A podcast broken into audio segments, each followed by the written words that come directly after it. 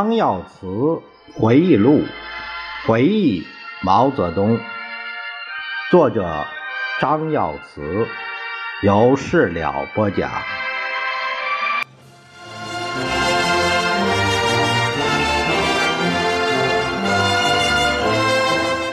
第五章第二小节：庐山真面目。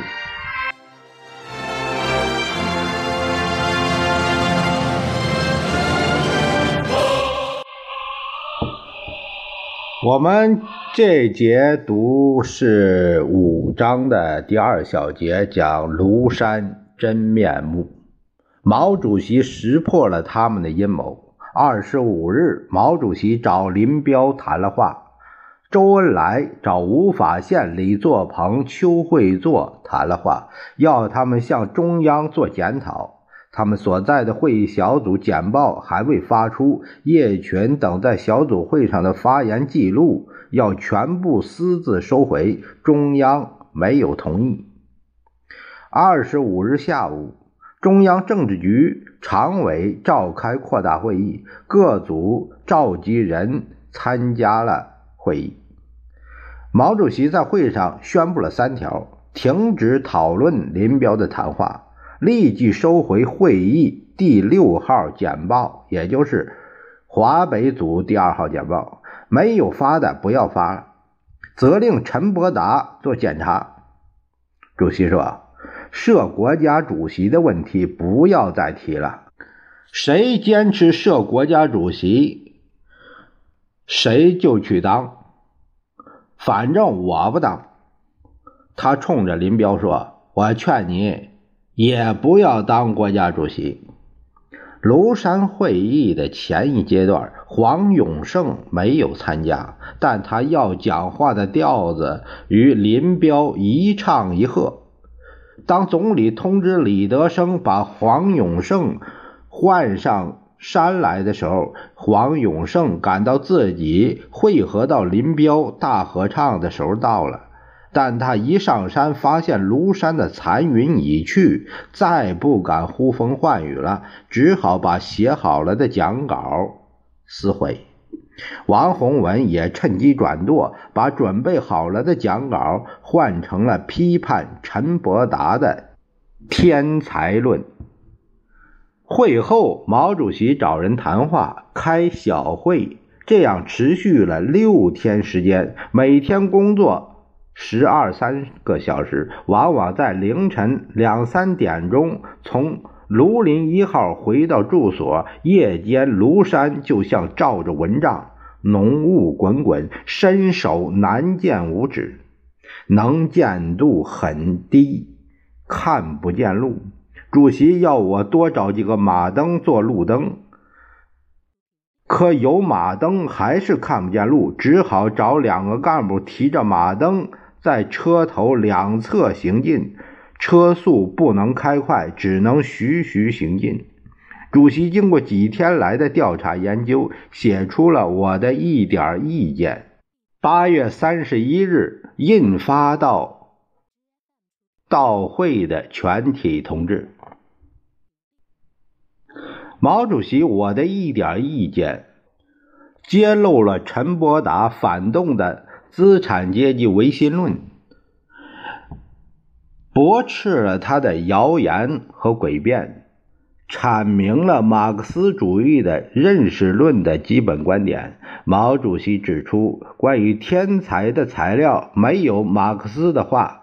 我跟陈伯达这位天才理论家之间共事三十多年，在一些重大问题上就从来没有配合过，更不去说很好的配合。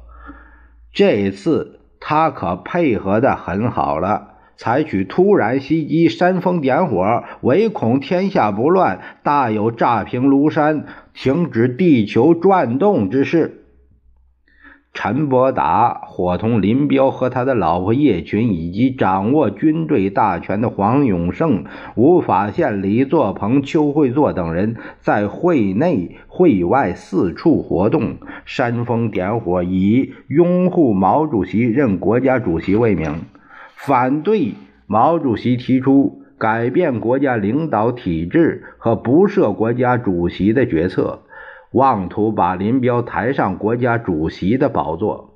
毛主席非常气愤地批判陈伯达是大有炸平庐山、停止地球转动之势。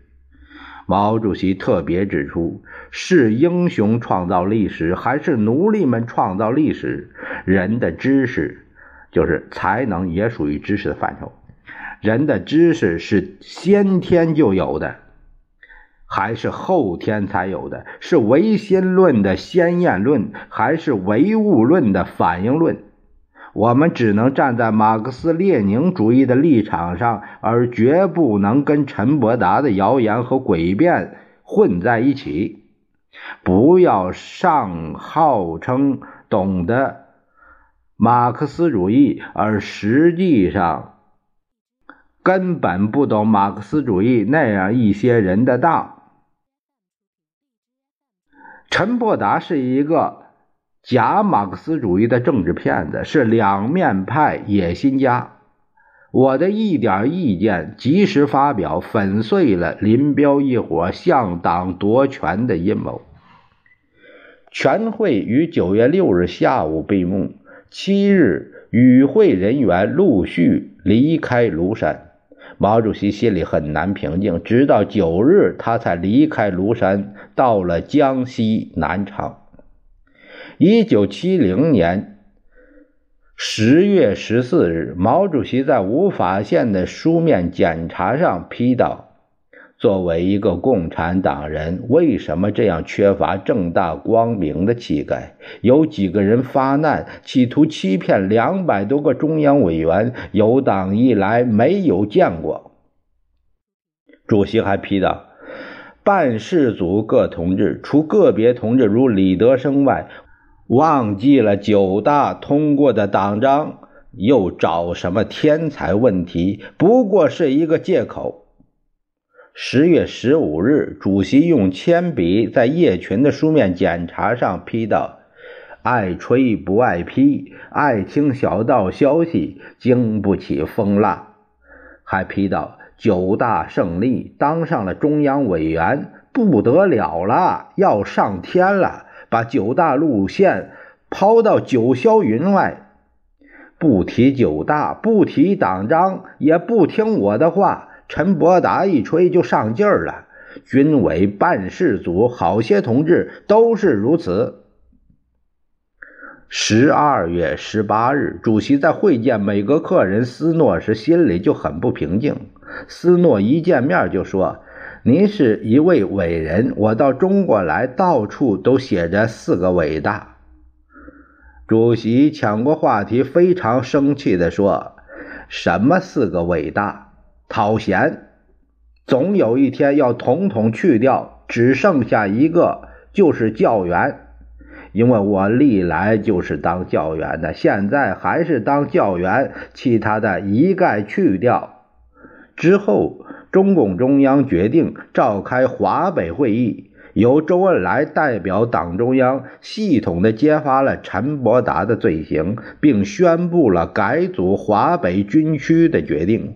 任命李德生为北京军区司令员，季登奎为政委，而当时对林彪则采取了保守治疗的方针。不久，周恩来还专门带李德生和黄永胜、吴法宪、李作鹏、邱会作去北戴河看望了林彪。